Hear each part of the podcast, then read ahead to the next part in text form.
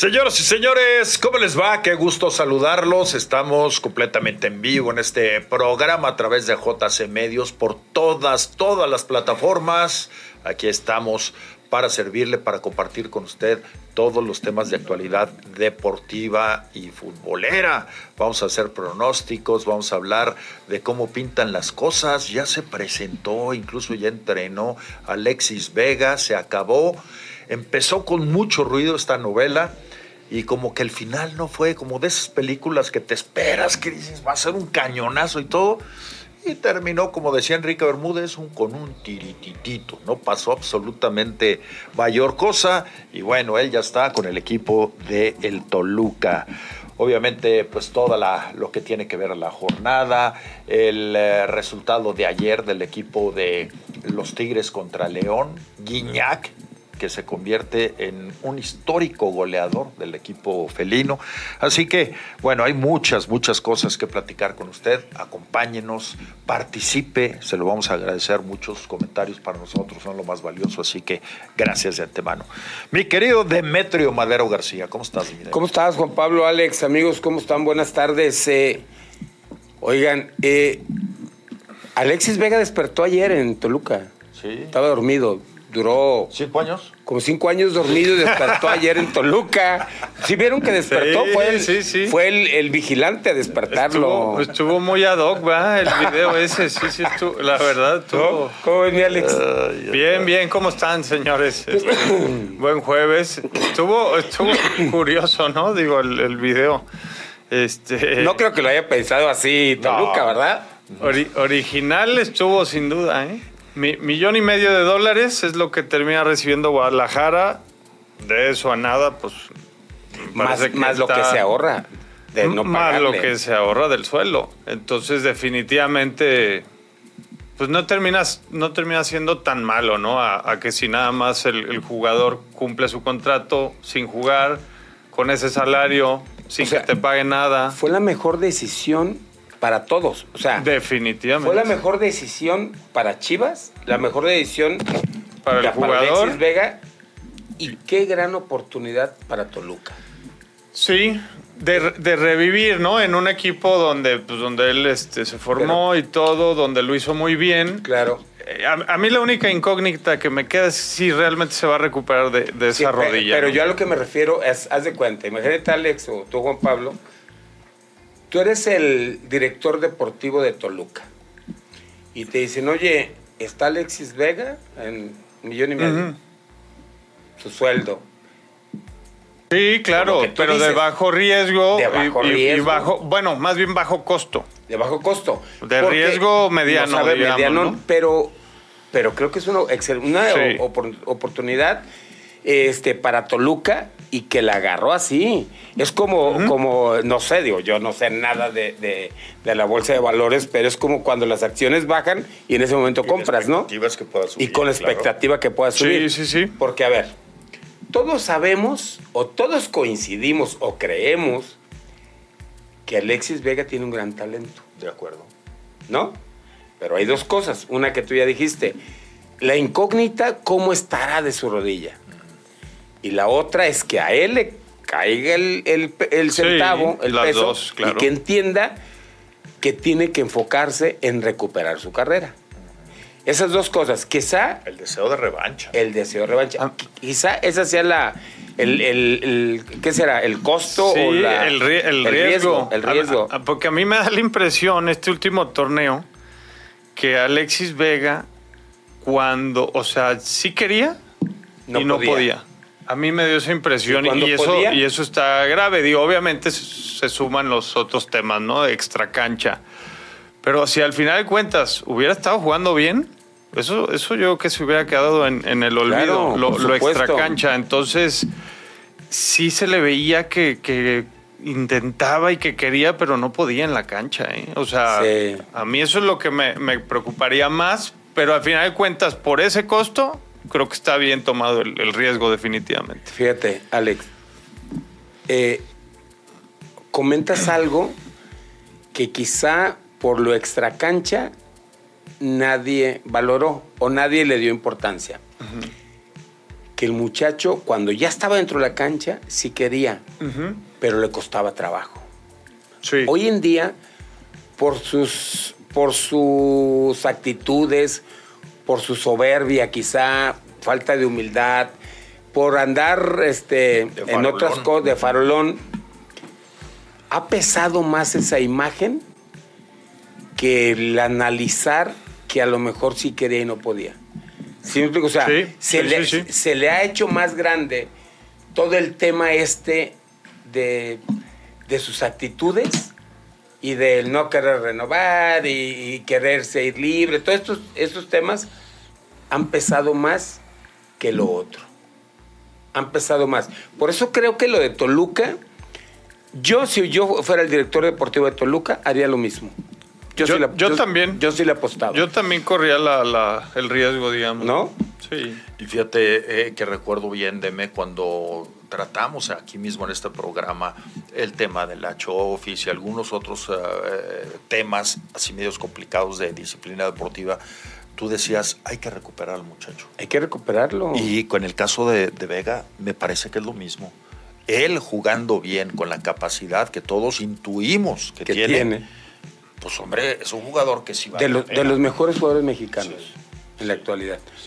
Si pudiera estar sano, primero, ¿no? Si recupera ese que recupera Ese, que esté bien físicamente, que recupere ese nivel. Y bien enfocado. Y que se enfoque en su carrera. Porque, ¿qué, qué, ¿cuántos años tiene? ¿28? 26 años. Oye, no, no, o sea, la edad, haz de cuenta que, todavía le queda muchísimo, ¿no? Cinco, siete años. Supuestamente. Para romperla. O sea, si él se enfocara en su carrera y dijera, como alguna vez él mismo declaró, van a ver otro Alexis Vega, ¿se acuerdan que dijo? Pero bueno, o sea, la verdad es de que al final eh, cada uno lo termina pagando. Sí, yo, o sea, yo al, al final de cuentas, mi, mi, conclusión es, o a mí lo que, la, impresión que me da es que si al final de cuentas no recupera su nivel Alexis, va a ser porque en verdad no pudo, ¿eh? físicamente. Y no por lo, lo, extra cancha. Eso, eso es, lo, eso es como mi pronóstico o percepción. Porque si había jugadas que iba y sacaba la pierna, que eh, como que trataba de evitar mucho un choque, trataba de evitar, eh, como que andaba cuidándose que no le fueran a llegar ahí una entrada este, media mala leche, que no evitar una barrida, que lo pudiera lesionar nuevamente, ¿no? Sí, sí, sí. Pues ojalá que se recupere porque buen jugador es, que se enfoque en lo que debe de ser su prioridad y pues que regrese a las alturas que pues apuntaba, porque solo apuntó, pero no, no llegó tristemente no llegó, no lo vimos en el Mundial, siendo el jugador que tendría que haberse mostrado de diferente manera, pesar y todo esto. Bueno, no nomás él, todo el equipo, pero bueno. Ojalá, ojalá que. A mí se me ocurre, a mí se me ocurre, bueno, digo que, que gente como Mauricio Gómez, que, que normalmente nos ve, que que se pudiera hacer un estudio, un análisis, una investigación de la Chofis, de Alexis Vega, de tantos jugadores que han tenido tantas condiciones y las tiran. El Gulit. El Gulit Peña. ¿Quién más? Digo, a lo mejor Giovanni, pero Giovanni sí logró cosas importantes. Sí, Giovanni tuvo muy buena carrera. Tuvo buena, buena corta, pero buena, ¿no? Corta, pero muy buena. Pero muy buena. Pero, ¿cómo ha habido tantos casos que se pierden? El otro, eh, la semana pasada, hablábamos con, con Nava, ¿te acuerdas aquel delantero de Chivas? Nava. No, no, Nava. Ah, Nava, Nava. Sí, Alejandro ah, Nava. Sí, sí, sí. No, uno era Julio Nava Julio, y otro ah, Alejandro Nava. Alejandro. Y yo le, en un momento dado le pregunté, oye Alejandro, este, ¿en algún momento te perdiste? Me dijo, sí, me perdí en el alcohol. O sea, eh, dice, y desgraciadamente en ese momento no escuchas a nadie. Digo, este, yo siempre he comentado eso, que cuando uno está en tu, en tu momento, difícilmente escuchas a alguien. Hay gente que te dice, ahorra, no, mira, no te compres ese coche, compra un terreno. No, hombre, no te compres, no gastes en eso, este, eh, mejor invierte en una casa, mejor haces, te vale madre, no escuches a nadie. Otros les va peor, ¿verdad? Así como decía Alejandro una vez, es que eh, te pierdes con los amigos y el alcohol. Y yo tengo que reconocer que me perdí en el alcohol y otras cosas, digo. ¿Por qué? Porque es como, es como deslumbrarte. Te llegan muchos amigos, obviamente te empiezan a invitar aquí, allá, el pedo, esto, lo otro, amigas, esto, fiesta, fiesta, fiesta, fiesta. Y por, decir algo, este, te invito, a, oye, tengo un yate en Vallarta, este, te invito eh, el fin de semana. Y llegas y ves un yate, ay cabrón, que en tu vida, en tu vida, te ibas a poder subir. Claro, claro. Que a lo mejor lo habías visto pasar o habías trabajado limpiándolo. Sí, sí, sí. Habías te trabajado. Llegó un meme. Sí. Solo en eso. Y llega, en un momento dado te llega alguien y te invita a ese yate y te dice, y aparte invité a unas amigas. Y llegas al yate y luego ves chorro de cerveza y botanas y esto y lo otro y unas chavas ahí, ya. Pues, ¿cómo le dices que no? Claro. Y te invita no por ni por bonito ni por otro. No, no, no, no, pues, porque estás en tu momento. Claro. No, pero ¿sabes por qué, Juan Pablo? Porque hay mucha gente que le gusta decir soy, amigo, de. Sí, ayer lo comentábamos, tienes ¿Eh? toda la razón. Soy amigo de fulano y este, entonces, eh, pero nada más mientras estás en tu momento, después ya no son tus amigos. No, claro que no.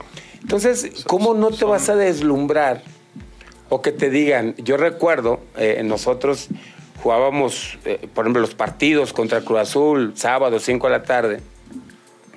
Y luego de repente, por ejemplo, el Cuchillo Herrera eh, se empezó a hacer amigo ahí de varios del equipo. Y, este, y decía, oigan, eh, hay una fiesta hoy en la noche, pidan permiso y, este, y quédense en México. Y de repente pedía, oye, ganabas, oye, este, Alberto, ¿me puedo quedar y pues me regreso mañana? Mañana no entrenamos. Sí. Y te vas a una fiesta en Polanco, en Las Lomas, lugares que en tu vida hubieras pensado que podías tener acceso, ¿no? Sí, claro. Y luego llegas a esa fiesta y te encuentras con la actriz fulana de tal y el actor fulano de tal. Eso también seduce mucho. ¿eh? Y, entonces... Ya me conoció a la que veía en la tele. A la que veía en la tele. Entonces llegas a la fiesta y resulta que aquella que tú veías en la televisión, en alguna serie, novela, lo que sea, está sentada junto a ti y te estás echando un trago con ella. Entonces llega un momento en que crees que perteneces a ese medio, que crees que perteneces a ese nivel pues obviamente te deslumbras, ¿no? Te deslumbras y es muy fácil que, pierdas piso, que, te, que, empieces a gastar dinero a lo tonto. Y, yo, yo lo platicaba con Alejandro Nava y me dijo, ojalá, dice, y yo, y, dice, y no le echo, ni siquiera le echo la culpa a esos amigos. Ojalá yo hubiera podido tener un poquito de inteligencia para poder hacer algo. Ese no está fácil. Sí, no, no, es fácil. Y a veces juzgamos a la ligera, hay que estar también en sus zapatos, ¿eh? Porque dice, ay, todo mundo se equivoca. Habrá algunos que sí, pero la, la gran mayoría. No, claro, no. Sí, no, no se trata de, O sea, hay veces que uno, pues luego, luego se juzga, ¿no? Pero, pero bueno, la verdad es que es complicado porque, pues, uno no estuvo en, en, esa, en situaciones a lo mejor eh, muy precarias cuando iba creciendo y entonces por eso es fácil deslumbrarse. No sé, ayer nos platicaban... Ayer nos platicaban, por ejemplo, de, Luis Hernández. El caso de Luis Hernández que nos platicaba. Sí. De la, de, digo, que él tuvo una muy buena carrera, pero que hacia el final era tanto lo que gastaba que al final de cuentas pues no, no hay dinero que alcance, ¿no? Y, y, en lugar de tener, digamos, una vida después del fútbol cómoda, ¿no? Tranquila, todo, pues no, es batallarle otra vez, ¿no? Porque pues ya te gastaste todo. Pero, a ver, digo, sin decir quién lo platicó. No, no, claro que no. Pero, por ejemplo, digo, comenten la, inauguración de la casa que hizo Luis Hernández. De, de, una manzana, ¿no? El tamaño de una manzana y al final de cuentas. ¿Pero qué tenía en la casa? Ah, e, e, sí. Estacionamiento para más de 20 autos que tenía varios. Una, réplica del castillo de Disney para los hijos. O sea, una, un pequeño castillito como el de Disney, digamos. Ajá. ¿no? Pero no de este, también... toda una estructura. No, sí, sí, sí. Una, estructura. Sí, estructura. Tenía eh, pues, para los invitados. Adentro. Ajá. Sí, sí, pues obviamente disco, una discoteca. Disco, obviamente albercas, o sea, alberca muy grande, lo que sea, ¿no? Sí, pero mucha, mucha, demasiado. Pues, mucho despilfarro. Mucho despilfarro, ¿no? Y luego que voy a pintarme el pelo a Los Ángeles, a Beverly. Ah, o hacerme el, pelo, ¿no? Cuando, a, pintarse sus rayitos. Cuando parecía que pues no se lo tocaba, ¿no? Porque parecía estropajo. Ajá. Nomás agua oxigenada y A ver, amigos, ustedes imagínense esta situación. Dicho por Luis Hernández, platicado pues alguien que Luis Hernández le dijo, este, préstame tu pasaporte. Préstamelo. Ok. Nos vamos hoy en la tarde, vamos a Los Ángeles, porque tengo una cita en Beverly Hills para que me arreglen el pelo. Este, y nos regresamos mañana temprano. Ah, no, en el tecolote para llegar temprano a entrenar. O sea, nada más para que dimensionemos hasta qué punto puede uno llegar a perder la cabeza. ¿Hasta qué punto te puedes llegar a desubicar? chamarras de 35 mil dólares. Chamarras de 35 mil dólares, pero tenían descuento, estaban, tenían descuento. sí, ah, sí, Por eso las compró. Estaban baratas. entonces compró dos chamarras al precio de 35 mil dólares cada una, pero porque estaban con descuento. O sea... Sí, cosas que dices, es en serio, o sea, como para qué, ¿no? Es increíble, ¿no? Qué terrible, tristemente, y lo hemos visto en el caso de algunos boxeadores también, eh, lo hemos visto con algunos deportistas exitosos y que dicen que el dinero llega fácil y también se va muy fácil. Se va fácil. Y eso es una pena, porque terminan ellos mismos pagando las consecuencias y todos aquellos que te invitaron a un yate y a, convivir y esto, no los vuelves a ver. ¿eh? No, no los, no los vuelves a ver. Y, y se da mucho, por ejemplo, eh, en, eh, estamos hablando eh, de, con el tema del futbolista, pasa mucho con el boxeador también.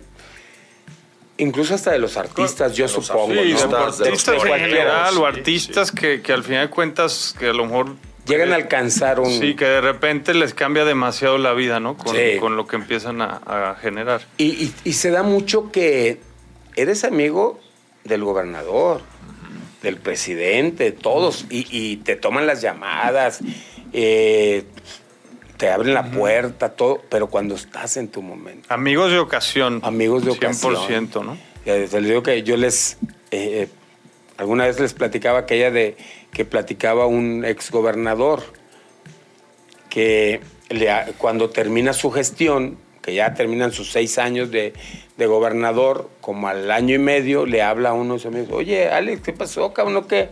Muy amigo del gobernador. Y dice Alex, pues yo sigo siendo amigo del gobernador. Sí. Nomás que tú ya no eres el gobernador. Exactamente. ¿No? Ya es, ya es otro.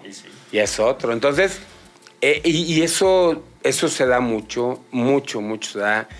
Desgraciadamente, eh, no hay preparación. o sea, y digo no hay preparación porque, porque no nace, digo, la mayoría de, hoy en día ya no tanto, pero la mayoría de los futbolistas o boxeadores somos de extracción humilde. Entonces, obviamente, cuando llegas a alcanzar un nivel tan alto, pues ahí te tambaleas, ¿no? Es muy diferente a cuando naces en una situación más... Más holgada. Más holgada y como que estás más acostumbrado a... Sí, es diferente. A, eso, ¿no? Ahora, también depende mucho del tema de valores de casa, ¿no? De la educación que recibiste en casa, porque hay casos donde por más eh, humilde que haya sido, eh, siempre se quedan con, con, los, valores. ¿no? y se quedan con la gente adecuada cercana, pues no. Lo comparto plenamente. Los valores no están en el dinero. No transforman tanto, digamos, su círculo cercano, ¿no? Claro. Vamos a platicar eh, de algunas otras cosas que me gustaría conocer su punto de, eh, de, vista y que tienen relación con esto. Al regreso de Andrés Guardado, ¿cómo ven ustedes el regreso de Andrés Guardado? Y también la decisión que toma eh, Omar Bravo de ir a dirigir a un equipo de muy baja expectativa en el fútbol de Estados Unidos. ¿Les parece? Sí, vamos claro. A la, vamos a la pausa y lo comentamos. sí. Échale pues, vamos a ir a, a, mensajes, no sin antes, y aquí mi querido Paul nos dejó la recomendación de que no se le olvide ir este fin de semana. Apoyos Jorge, porque, bueno, la verdad, mire, ahorita como está el clima, así con lo nubladito y todo, sí se antoja un pollito, un caldito de pollo así con pollito desmenuzado, verduras y que esté ardiendo, totopos, frijolitos, tortillitas. Uy, uy, uy. Uh, la verdad de maravilla, ¿eh? De maravilla. Ah, quiere el, el, las piezas de pollo completas como las saben preparar ellos a la leña, fantástico. También vaya, sí. que le gustan las enchiladas de mole, que están buenísimas. El mole es así medio dulzón, está muy bueno, picosito, dulzón, muy bueno. Así que sí. se lo recomendamos. Es una vuelta a Pollos Jorge. Vamos a esto y regresamos. Continuamos en este programa y bueno, pues uh, vamos a ir con la participación Ay. del público porque hay cosas muy interesantes y vamos a tocar te digo lo que, lo que sucede tanto con Omar Bravo, y eso eh, te lo quiero preguntar directamente a ti, mi querido Alex, porque Omar Bravo decide ir al fútbol de Estados Unidos, pero no a los equipos estelares. Quiere empezar su carrera como director técnico con un equipo de una liga que tú conoces muy bien. Sí, eh, decide ir, bueno, Obviamente, como no tiene currículum y todo, pues no puedes empezar en, en, un equipo del MLS, ¿no? Digo, a lo mejor como auxiliar, si te invitan a algún proyecto, pero que supongo no. El equipo no, se llama no Arizona Monsoon. Ah, sí, es un equipo de Arizona, uh -huh. Arizona Monsoon. Eh, están en la Liga NISA, uh -huh. que es la National Independent Soccer Association. Así es. Viene siendo el equivalente como una Premier aquí en México. O sea, como una tercera. Segunda. Bueno, ah. entre segunda, segunda tercera y tercera división. Sí. De hecho, tienen, ajá, tienen como las, las dos, manejan dos divisiones. Eh, eh, la idea fue muy buena en un inicio de, de esta liga, pero le, les ha costado, eh, digo, porque ellos sí querían manejar, por ejemplo, un, un ascenso y descenso dentro de esas, esas dos divisiones que tienen. Eh, tampoco era tan costosa como la, la otra liga que viene siendo la, la USL, que, que, viene siendo la, segunda división allá en Estados Unidos, abajo de, de, la MLS, pero que los costos de las franquicias y las cuotas y todo era carísimo. Entonces ellos, digamos que estaban un poquito más eh, flexibles, mucho más eh, centrados en que es complicado pagar eso en, a, a esos niveles.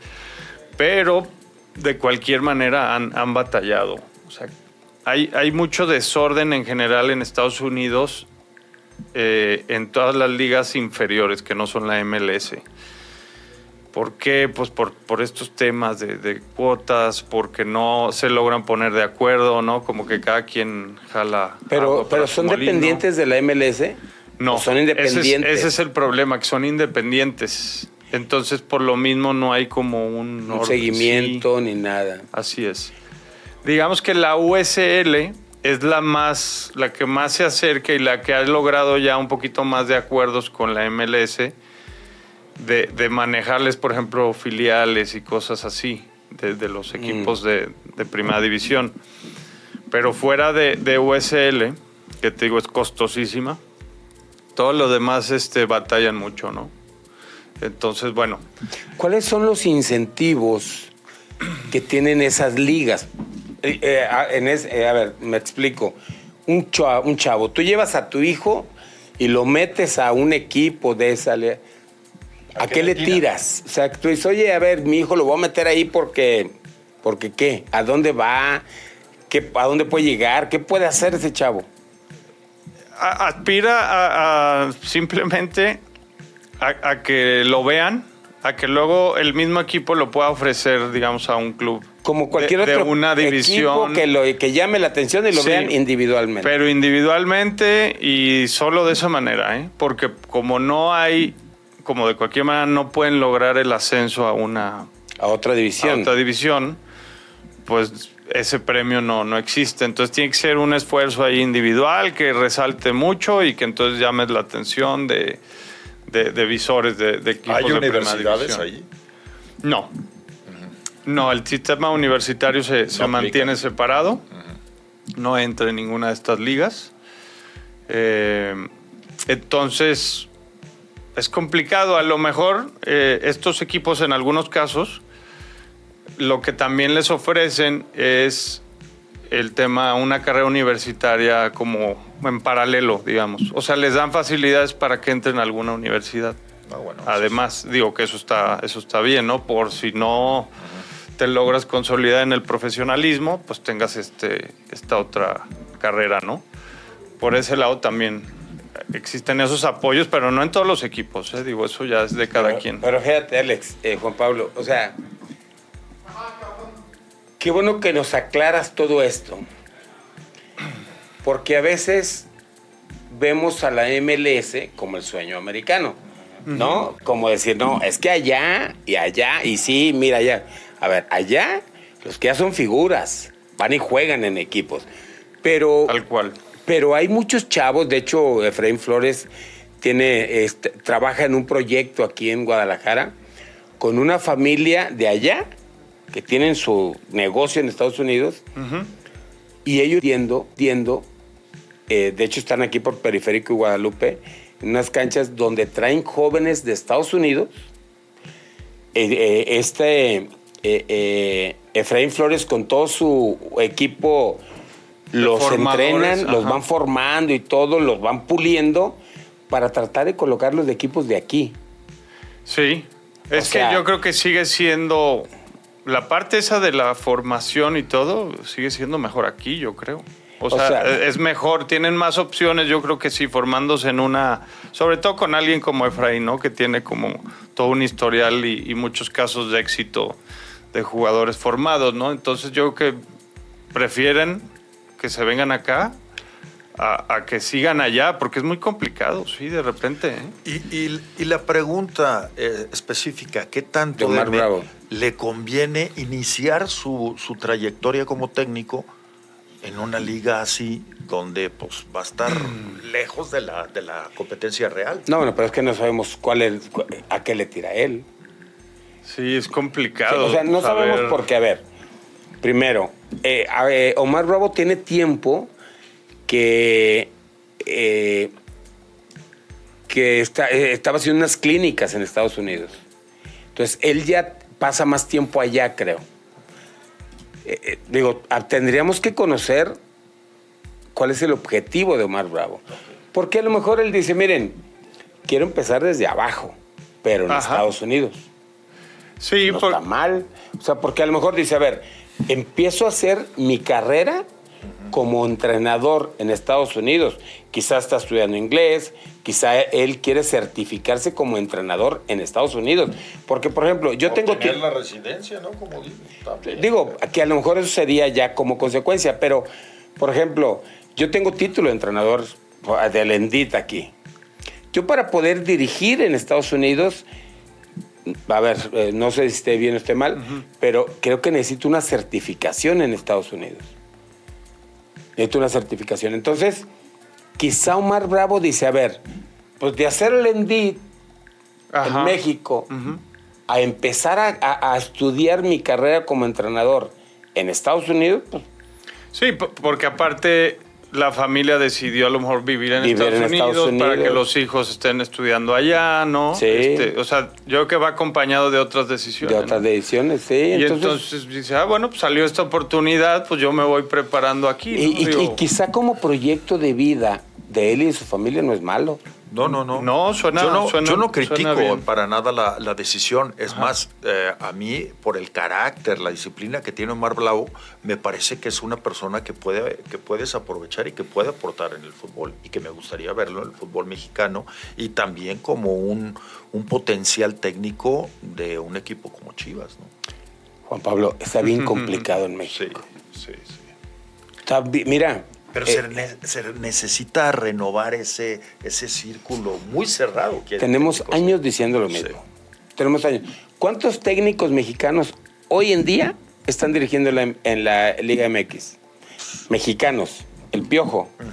Fentanes. Fentanes. Carvajal de Puebla. ¿Carvajal se pide? Sí, Carvajal. Y el de Juárez. Y el de Juárez. Son cuatro técnicos mexicanos. Nada más. Correcto. Son cuatro técnicos me mexicanos. Que sí, solo cuatro. Cuatro técnicos mexicanos. Ahora, eh, el, también tuvimos aquí a Joel Camaño, es el director del ENDIT en Campus Guadalajara. Tiene las carreras de entrenador, preparador físico, árbitro y creo bueno, no me acuerdo cuál otra. Cada tres o cuatro años, lo que dura, salen 20, ¿eh? Jair Pereira ya está saliendo. ¿En cuánto tiempo te gusta que Jair Pereira esté dirigiendo un equipo de primera división? Si no tiene un padrino o no se arregla con un buen representante. Si lo hace demasiado bien, no sé, ¿qué te gusta? ¿Tres años? Bueno. Si lo hace demasiado bien en, todo este, donde empiece y así, digo, no o sea, ¿cuál tendría que ser su proceso para llegar a dirigir a Chivas, por ejemplo? Si me explico, o sea, no, y, para alguien ya, por ejemplo, para un club como Chivas o, como América o así, pues todavía aumentale un par de años más por lo menos, ¿no? Unos cinco años o no sé. Por, eso creo que, mira, la mayoría de los exjugadores eh, tienes que irle más o menos tanteando el agua a los camotes. O sea, ¿a qué te vas a dedicar? Porque una opción es que seas formador de, de chavos, y como lo fue el Güero Real, Efraín Flores, y que te dediques a ser formador de, chavos, ¿no? Porque eh, la mayoría aspira a dirigir en primera división porque es donde está la lana, ¿no? y porque ganas muchísimo dinero. Sí, pero es un círculo muy cerrado. Muy cerrado. Sí, sí, totalmente. muy, muy cerrado. grado de que muchos mexicanos se han tenido que ir a Guatemala, se han tenido que ir a. ¿Dónde anda Luis Fernando Tena? Ajá. ¿Dónde anda Chava Reyes, el, Potro Gutiérrez? Ya se fue Daniel Guzmán, este, ahorita este Mario García técnico exitoso que yo no entiendo por qué no le dieron la oportunidad en primera división, si en, la de expansión la hacía, pero redonda. Por eso te digo que lo de Omar Bravo. Paco Ramírez, o sea, ¿qué onda? Lo de, tú dices, eh, verlo en Chivas, ¿cómo le Claro. Bueno, simplemente el Chepo de la Torre, que es campeón, es joven todavía, o sea, ¿hace cuánto que no dirige? Puede, puede ser que sea más fácil escalar allá y, entonces sí, ya después de tener una oportunidad allá en, en, MLS, que lo hiciste bien, entonces sí, entonces sí ya te dan la oportunidad acá. Está el, Lo que probablemente vaya a pasar con Pineda, ¿no? Con el Gonzo. Con, Gonzalo Pineda. Gonzalo Pineda. Que, que el chavo muy preparado. Muy preparado. El listo, decente. Este, un tipo decente, habla inglés, todo. Eh, está trabajando allá yo creo que él pudiéramos decir que es de los que debería de recibir una oportunidad en, la MLS aquí, perdón, en la Liga MX, y no lo ha llamado nadie, según yo. No, hasta ahorita no. No. Sí, o sea, eh, Ahora, eventualmente, si, si lo sigue haciendo bien, pues yo que sí la va a recibir. Bueno, eh, ok, fíjate. Pero, pero ve ya el tiempo. Todo lo que lleva. Todo lo que pasa, claro, sí. Llevó un proceso de auxiliar mucho tiempo en la MLS. Claro. Pero fíjate lo que son las cosas. Su casa de estudios, donde él se formó en Pumas, deciden darle la oportunidad a un auxiliar del técnico que, que le renunció, a un auxiliar. No lo de mérito, simplemente pues no tiene ninguna filiación con el equipo en lugar de darle oportunidad a, técnicos mexicanos y con, con esencia, ¿no? Ahora, ahora imagínate Omar Bravo. Uh. no, yo, yo, por eso digo que, eh, mira, cada, uno, ¿eh? cada uno va, va, va viendo. Pero qué bueno que se expone todo eso. Porque esa, es la visión. Me, interesaba conocer el punto de vista de Alex, que conoce la liga. No, y ya está. ya eh, fue hasta directivo de un equipo allá. En, de, ahí estamos, ahí todavía con un proyecto, ah, pero... pero ¿Y es en esa división? estamos en... Haz de cuenta que el, torneo pasado no jugamos ahí. ya, ya fue en otra, en otra liga, porque antes teníamos que darle prioridad a otras cosas. Pero. ¿Cómo se llama el equipo? Digamos que en el 2022 estuvimos ahí, en esa liga de, de Niza. Se llama Sporting ID 11 y está en, Orange County, California. ¿Y, ahora dónde juegan? Eh, se, llama UPSL, UPSL. Que es como, pues sí, también entre Segunda, tercera, Es una tercera, digamos.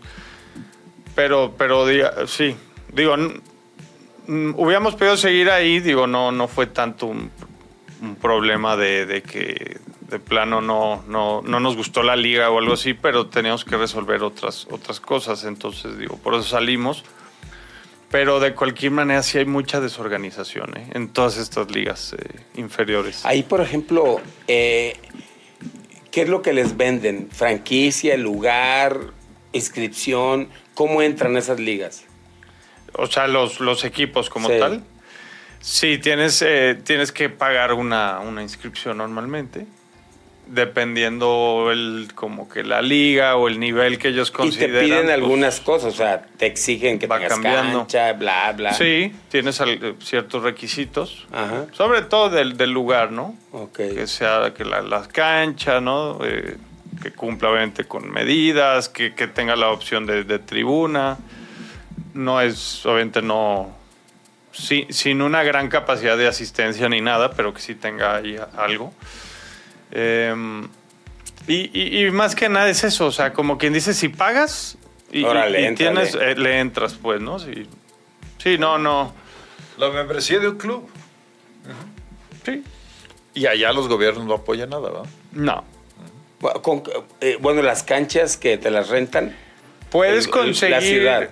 Ajá, con, con, cada ciudad, porque allá son ciudades, aunque, aunque y, digo, aunque, aunque no, digamos que muchas, hay, hay muchas pequeñas ciudades dentro de una ciudad, eh, por decir, como Los Ángeles, pues hay varias ciudades, ¿no? Ajá. Eh, Anaheim, Santana, eh, Hollywood, lo, que sea, ¿no? Acá en, en el caso de, de, Orange County, nosotros estamos en, en Lake Forest y es simplemente llegar como a un acuerdo con las instalaciones. Pero eh, bueno, en nuestro caso son privadas, no son públicas. Pero las públicas también te, cobran una renta, ¿no? Pero las públicas sí, también te, cobran algo, pues, ¿no? Depende al, acuerdo que llegues, ¿no? Hay veces que como les conviene que vaya gente, pues entonces... Te las prestan. A lo mejor y, no te cobran nada. Sí, digo, como que depende ya cada arreglo, pero... Ese es el mundo del fútbol en, México y en Estados Unidos. O sea, porque, y, y yo que digo, eh, eh, ahondé un poco más en este tema, porque a, ver, a veces nos deslumbramos nada más por Estados Unidos. Es que en Estados Unidos, es que en Estados Unidos. No, es tan fácil. No, Incluso, no, no, no, Nosotros fuimos a dar unas pláticas eh, en, en San Diego, eh, ahí a unos equipos, y, y nos decían los papás, por ejemplo, que hay mucha discriminación todavía, todavía con, el mexicano. Mucha, mucha discriminación. En algunos lugares, sobre todo, todavía hay, hay mucho, sí. Que hay discriminación. Es cierto. Este, no los, no los toman mucho en cuenta. Tienen que andar llevando, buscando equipos así como este, a prueba, y ahí, este. Por eso es que escuchamos que Omar Bravo, que Carlos Salcido, el otro me, me encontré a Lupillo Castañeda, andan dando clínicas en Estados Unidos. El tema es que de repente estas clínicas... Manuel Vidrio. Manuel Vidrio, se pierden, ahí se quedan en el olvido porque no hay un seguimiento. Pues, tú vas y das unas clínicas. El tema de las clínicas es que los haces un fin de semana. Y ya, y luego te vas a otra ciudad o a otro condado, bla, bla, bla. Y no hay un seguimiento para todos esos chavos. Por eso Efraín Flores trae este proyecto de que traen jóvenes de 16, 17, 18 años y este, acá los prepara Efraín y tratan de encontrarle equipo acá, en Liga de Expansión, en Premier. el, mundo del fútbol, el mundo del fútbol, y yo lo vengo diciendo desde hace mucho, cada vez está más competido. Sí, sí, sí. Está muy competido. En todos lados. Leía una información de España, creo que ya se las había platicado. El porcentaje que tienen los jóvenes de llegar al profesionalismo en España, ¿eh? no estoy hablando de México, es de menos del 1%. menos del 1%. O sea, eh, el, por eso están buscando eh, darles más alternativas a los jóvenes. Darles más alternativas a los jóvenes para que en el camino, digo, está bien que, que sigan buscando el sueño, pero que en el camino vayan encontrando otras opciones. El porcentaje es muy bajo. Muy bajo. Sí, es bajísimo. Y, si nos, no Pero yo creo que pasa más o menos lo mismo en, todos lados. En todos lados. En cualquier país. Debe de ser muy similar, ¿no? Miren, por ejemplo, a ver, hablábamos eh, para hablar de casos concretos. Los jóvenes de Chivas, o lo hablábamos el martes. A ver, ahora Fernando Gago debutó a estos tres, ¿no? Al Tiloncito, a Gael García y a, la hormiga, Armando González. Pero tienen a Yael Padilla, tienen a Juan Brígido, tienen prestado a Pérez Buquet y Campillo, tienen prestado a La Morsa y Olivas. A Puente también. a Luis Puente en, en Pachuca, a Sajid Muñoz Ajá. Juárez. A Juárez también. Y luego en el primer equipo, Chivas tiene a 12 jugadores menores de 22 años en el primer equipo. Raúl Martínez, el central, aquel que también está. Eh, Sepúlveda. Otro El otro, ah, eh, ah, Sepúlveda, el otro ¿A dónde mandaron a Martínez?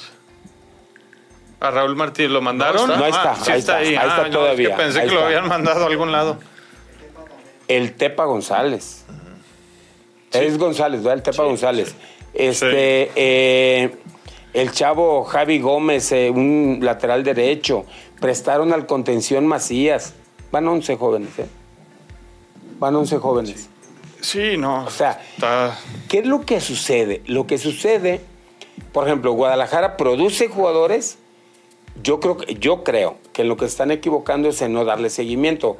Eh, aparentemente para el domingo contra Tigres estaría repitiendo el tiloncito que él eh, sí estaría, eh, le, estaría, dando oportunidad de que juegue su segundo partido, pero sería el Tala también creo que va, a seguir el Tala como titular. Eh, Alan Mozo, Tiba, Chiquete y el Tiloncito con el Tala. La duda ahora en la que va a caer Fernando Gago es en la misma que tenía Belko Paunovic. ¿Qué haces con tu medio campo? Un medio campo que vimos anoche el partido de Tigres, pero neta parece que tiene dos años en Tigres. O sea, es un jugador que se adaptó, pero pum, así. Como que era. Sí, sí, Como cuando. La pieza que le faltaba. La pieza que le hacía falta. Sí. O sea, entonces ahora la duda en Guadalajara es: ¿cómo enfrentas el medio campo de Tigres? Con Bruneta, con Carioca, con este, eh, Córdoba. con Laines, o sea, ¿cómo enfrentas ese medio campo, no? Entonces ahora va a caer en, la, en, esa misma este, disyuntiva, de decir, pues ahí viene el oso González otra vez, pero ¿a quién saco? Yo, yo incluso lo comentaba con el Alex Ramírez en la mañana, decía, por, de repente los técnicos se casan mucho con la idea con un sistema de juego. Y yo digo, ¿por qué? A ver, ¿por qué no dicen, a ver, ¿quiénes son mis mejores jugadores? ¿Cuáles son mis mejores 11? Estos son mis mejores 11. Ah, dentro de mis mejores 11 hay cinco volantes. Pues juega con cinco volantes, cabrón. Sí, de repente ser como más flexible. Mm, ser más flexible. En base a, tus. Eh, ah, es que, yo es que yo juego 4-3-3. O sea, antepones el sistema. Que tu materia prima. Que lo que tienes de jugadores. Entonces terminas sacrificando a alguien. Ah, voy a tener que sacrificar al Guti. O voy a tener que sacrificar al Pocho. O voy a tener que sacrificar a Beltrán. Para poder meter al Oso González. Entonces, eh, creo que ser tan rígidos en el sistema de juego termina por afectándote a, tus, a tu propio equipo y a tus jugadores. Porque, a ver, eres rígido en tu sistema, pero en el jugador que tú confías no te resuelve lo que tú estabas pensando. Yo de acuerdo a lo que dices, yo sacrificaba a Pablo Pérez. No, no. Lo de, espérame, lo de Pavel Pérez está cantado, ya ni lo tomes en cuenta. No, no, eso está cantado. Porque en el 4-3-3, eh, si no juega Pavel Pérez, pues obviamente van a meter al chavo eh, Kate Cowell o van a meter allá, allá al que sea. Pero ¿por qué él insiste en el 4-3-3? Sí, o sea, claro, Pavel Pérez te ayuda desde, atrás, desde como, como volante por izquierda, ¿no? jugó bien. 20 eh, minutos creo que lo hizo bien. Después ya se fue diluyendo. A mí me parece que puede ser, es que es un buen cambio, ¿no? El chavo no ha podido dar como ese salto como para realmente considerarlo un titular, ¿no? Bueno, aquí la situación es que me parece que Fernando Gago va a caer en lo mismo de Pauno, porque ellos insisten en jugar 4-3-3. Entonces, si insisten en esa parte, pues vas a terminar sacrificando a alguien. Siempre, sí, como, exacto. Y, desgraciadamente esas decisiones terminan afectando el, el vestidor, que le afectó a Belco, dejando a Pocho fuera de la alineación. Correcto. Sí, sí, está bravo. ¿Se acuerdan que era entre o jugaba Pocho o jugaba el Guti? Y estaba así entre los dos y al final termina eh, decidiéndose por el Guti, sacrificando al Pocho y la molestia del Pocho. Entonces, este, híjole, eh, va a tener que, utilizar ahí este, su experiencia, eh, su buen manejo de vestidor para hacerle frente a un Tigres, híjole, que yo lo vi en cuanto se conecta. Sí. Iban perdiendo uno por cero con León. Sí, pisaron el acelerador y le dieron vuelta. ¿no? E, e, insisto, porque, porque es, un, buen equipo, es un equipo eh, con mucha calidad individual, que ya, oye, los ocho jugadores de Tigres o nueve, ¿qué tienen? ¿Tres torneos juntos? Sí, y tienen muchos jugadores arriba de 30 años ya.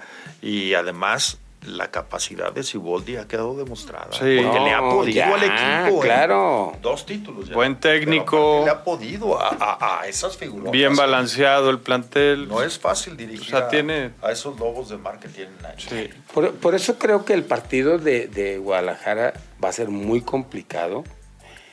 Y lo primero que tiene que encontrar Fernando Gago es su alineación. y siempre los resultados van ligados con el siguiente partido. O sea, no le pudiste ganar a Santos. ¿No? Sacaste un punto nada más. Y, esos resultados siempre van a ser buenos o malos dependiendo de tu siguiente resultado. Es lo mismo del Atlas. Sí, Atlas, Tijuana, chale, los dos. Pero Atlas estaba ganando uno por cero, le saca el partido, yo creo que el peor equipo de la liga. Sí, sí, hoy por hoy Necaxa es el, peor, equipo. Bueno, si Atlas no le gana a Tijuana, pues imagínense la suma de dos partidos en los que enfrentaste a dos de los peores equipos de la liga. Entonces, casi siempre va ligado con el siguiente resultado. Es lo mismo de Guadalajara. tiene una aduana muy complicada en Monterrey contra Tigres. Sí, pero si no ganas, en dos jornadas sacas un punto. Sí, es cierto. ¿No? Sí. Se le viene, se le viene complicado el, panorama a los equipos locales, ¿no? Sí, ya lo estaremos ah, hablando en los pronósticos, nada más rápidamente para, para cerrar el tema de, esto de los jugadores. ¿Qué piensas de la llegada de Andrés Guardado? Andrés Guardado. Yo, ah, no se me hace mala, ¿eh? No se me hace mala. A mí no se me hace mala. Creo que después de una carrera tan brillante como la de Andrés Guardado, creo que ha sido una, de las mejores carreras, eh, está entre los primeros cuatro de los jugadores mexicanos eh, con carreras brillantes, eh, porque ahí entra un factor que es el proyecto de vida familiar. O sea, yo quiero imaginarme que dentro de, de, lo que platica él con su esposa, con su familia, con su círculo más cercano, a lo mejor dicen, a ver, oye, pues ya estoy a punto de retiro. ¿Qué sigue? ¿Qué hacemos? ¿Qué hacemos como familia? ¿Dónde les gustaría vivir? ¿Qué les gustaría hacer? ¿Nos quedamos a vivir en España? ¿Nos vamos a Estados Unidos? ¿Nos regresamos a México? Y yo creo que esta llegada de, Andrés Guardado a León en, México va ligado con el proyecto de vida familiar. De acuerdo a, comentarios pues, que, he escuchado, el proyecto es que regrese, como lo hizo Rafa Márquez al, equipo de León, a ser campeón. Se lo, Rafa Márquez se lo propuso y vino y fue campeón. Y la promesa de Grupo Pachuca es, te regreso, te acomodo en alguno de los equipos allá en España, porque sabemos que como los planes de, de Andrés Guardado es seguir viviendo en España. Entonces viene, concluye su carrera, agarra, ahora sí que como dicen, pues, su última lanita y después ya regresa, pero en calidad de, dirigente o de persona ligada al fútbol técnico, no sé qué. Sí, sí. ¿verdad? Sí, es, a ver, es un caso, es una copia de lo de Rafa. De lo de Rafa Márquez. Y, y, porque digo, coincide hasta de... Con el equipo, de, que, de que surgen de Atlas ¿no? De que han sido eh, figuras ahí en Europa, en, los distintos lugares, sobre todo Andrés que estuvo en, más ligas, pero que en todos los equipos salió de una manera eh, bien, ¿no? muy bien, muy querido por la afición, eh, por la misma directiva, técnicos, todos, ¿no? Entonces, bueno, haz de cuenta que yo lo veo como una repetición porque para la liga mexicana todavía le veo a lo mejor un par de años, donde puede tratar de buscar ese título, ¿no? Acá, acá en México, que nunca logró. Eh, entonces. A mí me parece buena. El mismo equipo, todo, o sea, coincide todo, ¿no? Yo creo que es la misma idea de, los, de los eh, Jesús Martínez. Que, que, que, son de los. Es el, el grupo de los que mejor hacen las cosas. sin duda, sin duda. Tiene credibilidad, ¿no? Hasta con el mismo jugador, por eso le apuestas un proyecto nuevo con ellos. Bueno, pues vamos a hacer la pausa comercial. ¿Sí? ¿Algo querías decir del Barbas, verdad? Ah, bueno, del Barbas, sí, claro. Que, aunque no esté mi, mi compañero Paul, mi compañero de mezcalitas, pues hay que ir nosotros, hay que ir nosotros a consumir. Muy, muy buena toda la comida. Ya saben que tienen el estacionamiento subterráneo. Sí, no batallen para nada. Y en, y en la mejor colonia, yo creo, de Guadalajara, o una de las mejores colonias en cuanto a. Eh, snow. En cuanto a vida, ambiente. ambiente, todo esto, ¿no? En la americana. Ahí sobre Mexicalcingo 2011, eh, cruzando con, cruce con Marsella, ¿no? Perfecto, pues no se lo pierda. Y además, si le gusta el americano, puede ir a ver los juegos, que van a estar buenísimos este fin de semana. Hombre, está de lujo, ¿eh? La familia feliz y usted también viendo y comiendo delicioso. Vamos a la pausa, regresamos. Estamos de regreso y bueno, ya con las playeras de la futbolería de League, estas hermosas playeras retro que usted puede conseguir hay muchísimos modelos, muchas temporadas diferentes de los, de los equipos y esta marca RetroStars que se hace en eh, Lagos de Moreno, Jalisco, es maravillosa porque te hace las playeras idénticas a lo que fueron las eh, camisetas, las playeras oficiales de los equipos, pues con lo que soñamos y con los que nos tocó vivir. Así que vaya a la futbolería de League, en dos direcciones usted puede comprar estas playeras. Esta de los leones negros que cumplió 50 años. Sí, sí, sí. Y sacaron una, una playera conmemorativa. Nada que ver con estos colores. ¿eh? Es más, te puedo decir, y, con todo respeto para mi amigo Beto, que es el, que le hizo la Beto Martínez, el nuevo diseño, con las rayitas chiquitas no me gusta. Los colores no, no, son así. Pero esto, eh, esta playera es muy bonita aquí con el vikingo de Ábalos. así es. Muy bien. Le damos un poquito de participación. ¿Quieres empezar? A ver. Dice Guillermo García, no voy a mentir, la llegada de Andrés Guardado a León me afectó moralmente más que a todos los que corrieron de Televisa. No hay rencor, al contrario, siempre será mi ídolo de adolescente. Sí, claro. Dice, ¿dónde dejaron al Felipe Calderón del fútbol? al Axel Gadillo. Axel Gadillo. Dijera mi abuelo, tiene más el rico cuando empobrece que el pobre cuando enriquece. Los nuevos ricos como Vega son los más fantoches. La esposa de Vega ya se hacía en Miami y llegó a Ecatepec. Sí, caray, vaya, vaya, vaya ¿Por qué le tiraron tanta carrilla de eso? ¿Qué hizo ella? ¿Qué hizo la señora? No, pues porque como también es fantochita y todo, pues yo creo que se hacía en Miami y llega a una de las ciudades más feas del país, digo, hay que ah, decirlo, ¿no? Sí, digo, Pues, ah, por, lo que pasa que Alexis Vega había dicho que sí se iba, pero a Maya, a, Maya, ¿a dónde? Digo, a, un equipo... Con Messi.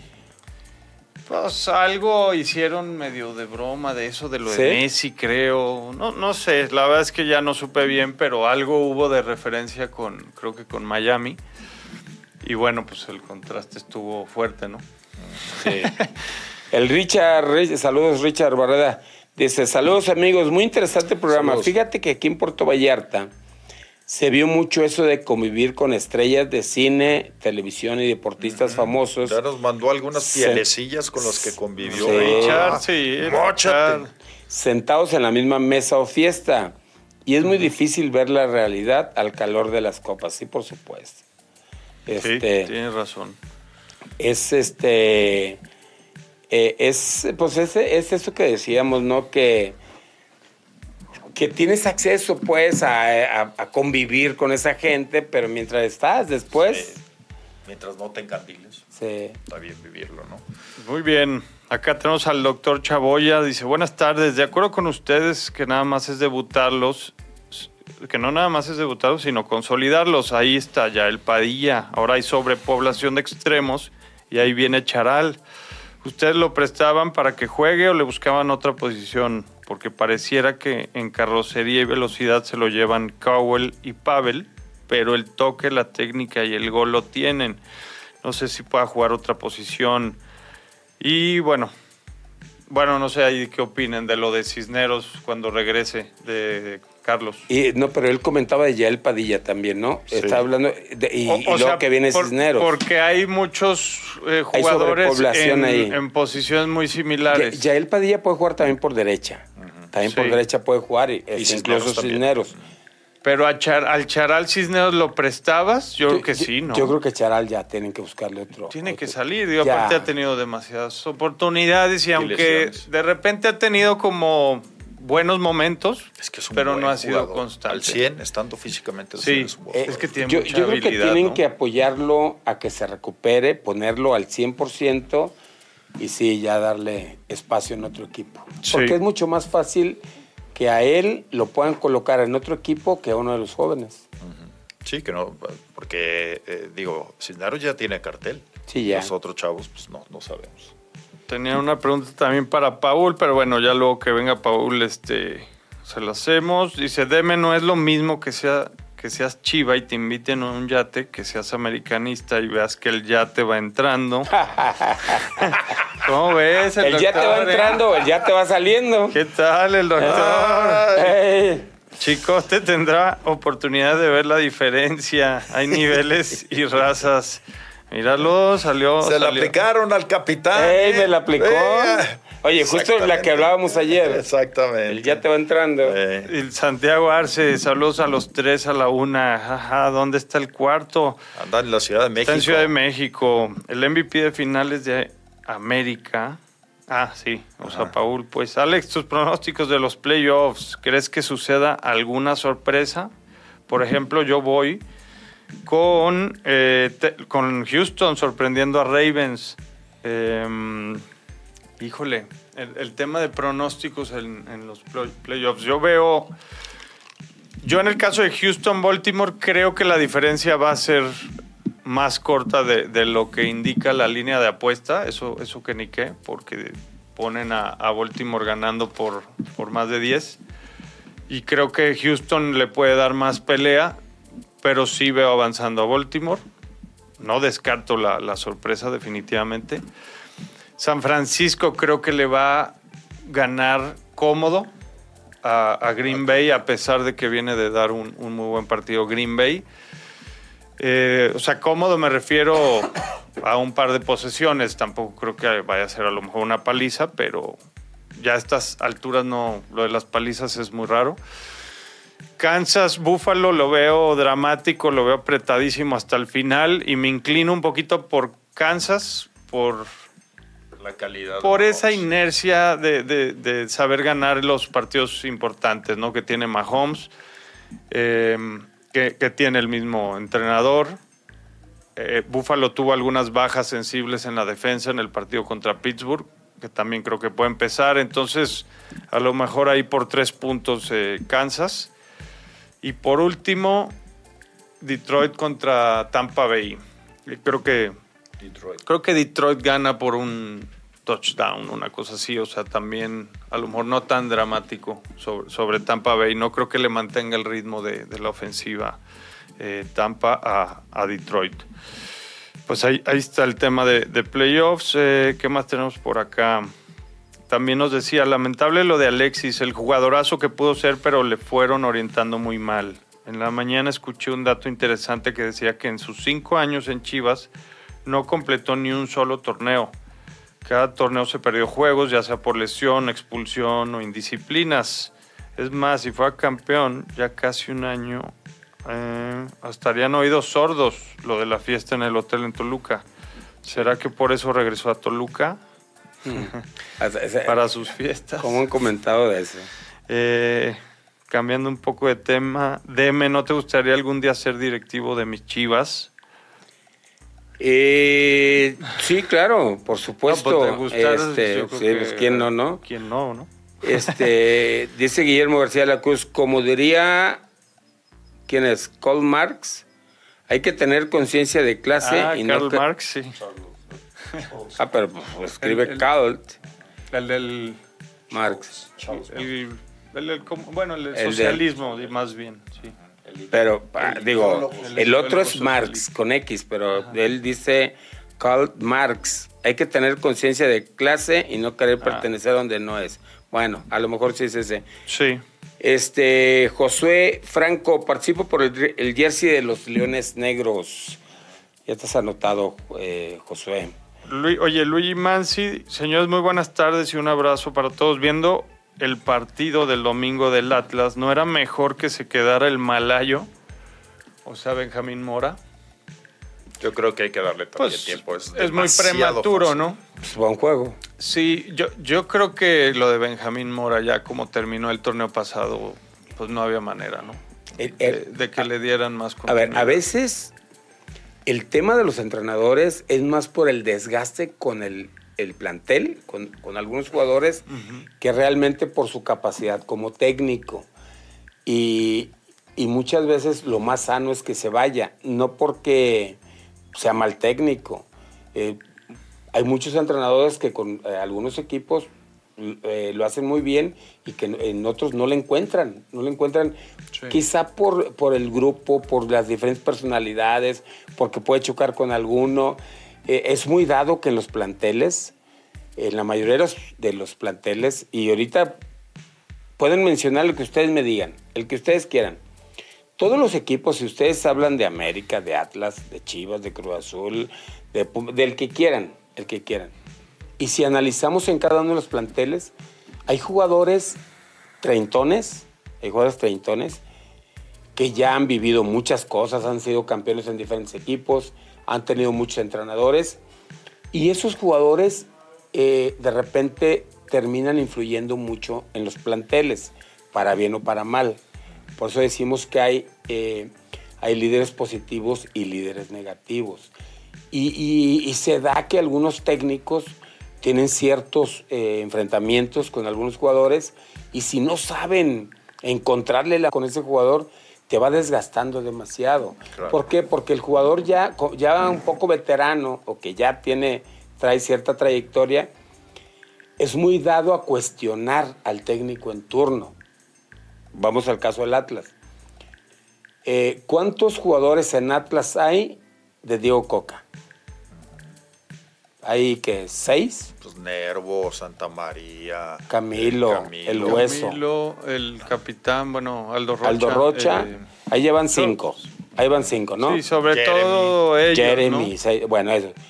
Hay muchos jugadores, estos cinco o seis ejemplos que acabamos de hablar, que es muy común que si ves que el equipo anda ahí, como que no ganas esto, y es muy común que el jugador diga, es que nosotros con Diego Coca hacíamos esto y esto y esto.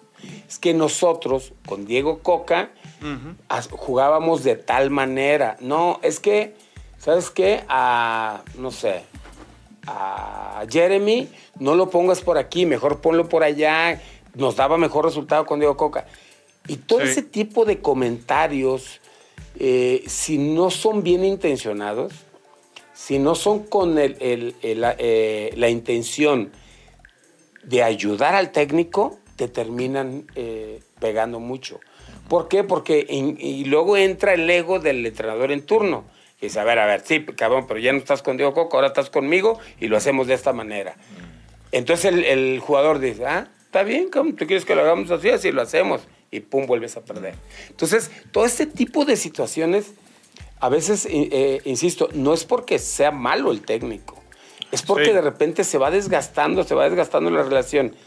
Y si los resultados no te acompañan, se, acrecenta más el, mal ambiente. Entonces, sí son, híjole, son situaciones que tiene que tener mucho, mucha mano izquierda el entrenador para saberlas manejar. ¿Es izquierda o derecha? Eh, las, dos. Por los muletazos, digo. Eh, no, no. Sí. Ahora, definitivamente lo de Beñat San José, pues no pinta, nunca ha pintado atractivo. No estoy descartando que, pueda sorprendernos, pero habiendo otras opciones o mejores opciones, pues va, a ser complicado, yo creo, para, lados para el y en ligas no muy buenas. Sí. Em, Pablo Mercado, buen día a todos. Qué buena gestión ha hecho en este mercado. Fernando Hierro. Técnicamente lo salieron, los refuerzos salieron gratis, con lo que alcanzó a acomodar como Chelo y Ormeño, con la reducción de nómina. Lo que sí me da miedo es que a Mauri se vuelva loco y corra a hierro. Espero alguien interno le esté aprendiendo cómo se hacen las cosas, no como el cabeza de ¿eh? cubo. Lleva un año y el proyecto de hierro es de tres años. A ver si, a ver si los cumple. Bueno. Y ya, bueno, yo Bocha nos manda saludos desde Tijuana. Saludos, Saludos a Tijuana y a JC Medios de Tijuana que están siempre pendientes de esto. Vamos a los pronósticos, señores, porque nos quedan cinco minutos y vamos a darle, para variar, ¿quién cree que perdió? Bueno, está bien. Puebla contra Necaxa, debe. Ay, cabrón. Yo creo que pierden los dos, ¿no? Yo creo, puede ser. voy Puebla, voy local. Ajá, local. De, Este, deme. Alex. Sí, también Puebla. Tú vele el Necaxa a ver si sorprende. No, yo ya no tomo ese caso, Estoy pensando hasta no dirigirte la palabra. Das unos Nunca más. Pero la credibilidad que te sí, tengo. Claro. Este, San Luis contra Pumas. San Luis, Pumas. Alex. A ver, si, a ver si te puedo copiar algo. San Luis contra Pumas. Y empate. ¿Qué le ponemos de me? Ah, yo le voy San Luis. ¿Cómo arrancó San Luis? ¿Bien? ganó en Mazatlán. Sí, ganó. Yo también voy San Luis. Bueno, Juárez contra Cruz Azul. Ay, jole. Ese sí está bravo. Ay, qué, difícil, ¿eh? Juárez contra Cruz Azul. lo que pasa es que Cruz Azul es una incógnita total. Total. Voy Juárez. Vas Juárez. Deme. Yo le voy a ir a la máquina. Voy a ver si da la sorpresa a la máquina. Yo voy local, fíjate que Juárez, o sea, no con mucho jugador de renombre, pero, pero se armó, ¿eh? sí, se armó. Toluca contra Mazatlán, bueno. No, pues le voy a Alexis Vega. Ajá. Local. ¿Tú también? Sí. Ahí vamos. Luego, Querétaro, que visita la América. Que la América, por cierto, va a seguir jugando en el estadio. Oye, ¿vieron, lo, ¿vieron la, lo que dicen en América? ¿Qué dicen? Que podrían venir a jugar al Jalisco, al Estadio Jalisco. No, ya Chivas ya les puso un alto. Dijo, no, no, no, qué ilusiones. Esta es la casa de Chivas, punto. ¿Ya les dijo que no? Sí, sí, sí. Sí, no se, no se sí les dijo que no. Este, América Querétaro, pues, está pues, claro. América, sí. Este, ¿tú también, Alex? Sí, también. Bueno.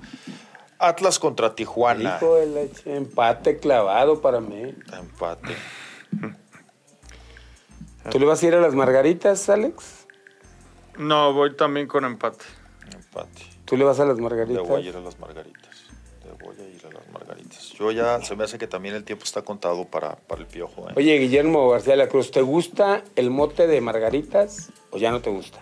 A ver, platica. A ver qué nos diga. Zorros, amigos del valor. Oye, con razón, David Valentín, David Valentín Munguía decía, cuando Chivas pidió el Azteca para jugar en Libertadores, o sea, sí se lo prestaron, no sé por qué ahora ellos no pueden dejar jugar en el Jalisco al América si ni juegan ellos ahí. Eso es ser corriente, dice David. Que enojes, David. Cada quien en su gallinero. Sí, sí, sí. Bueno. En su ciudad, eh, sobre todo. luego se acostumbran, ¿para qué quieres? Tigres contra Chivas. Ande pues. Ay, caray. El pronóstico lo haré con el corazón o con la cabeza. Exactamente. Échele. yo, voy, yo, voy, empate. Ay, ay, yo creo que sí no, no, no, voy Tigres. Creo que, creo que no, no creo que pueda sacar algo Chivas de ahí. Me la voy a jugar. Chivas. Me la voy a jugar. Eso, Romero. Para darle algo de variedad. Ajá. El único optimista. Eh, no, les llaman de otra manera. Pero, mira, diario pago. Lo mismo da cuando menos respetar de menos colores. Ajá. Sats contra Monterrey. Voy Monterrey, voy visita. Sí, yo también, Monterrey. Y ya habrá. Voy a ir aquí empate. Y ya. y ya, porque el Pachuca partido León. Pachuca León no se juega. No se juega. Se pospuso hasta no de febrero. Bueno, muy bien, ahí están los pronósticos. Que nos vaya muy bien. Y le queremos agradecer a nombre de todos quienes trabajamos en este programa, de 4 a la 1, con eh, todo el equipo. ¿Y? y, no se pierdan ahorita ver el Atlético de Madrid contra Real ah, Madrid de Copa del Rey. el Barcelona acaba de ganar 3-1. Que le sacaron un susto. Le sacaron un susto porque empezó ganando el Unionistas de Salamanca. Pero bueno, terminan ganando 3-1. Entonces ahorita viene el derby madrileño de Copa. Perfecto. Pues muchas gracias. Muchas gracias, compañeros. Gracias. Muchas gracias. Gracias a todo el equipo que hace posible este programa y sobre todo gracias a usted que nos hace el honor de acompañarnos y de hacernos pues, tan, felices ¿no? con su participación. Gracias, pásela bien. Buen fin de semana.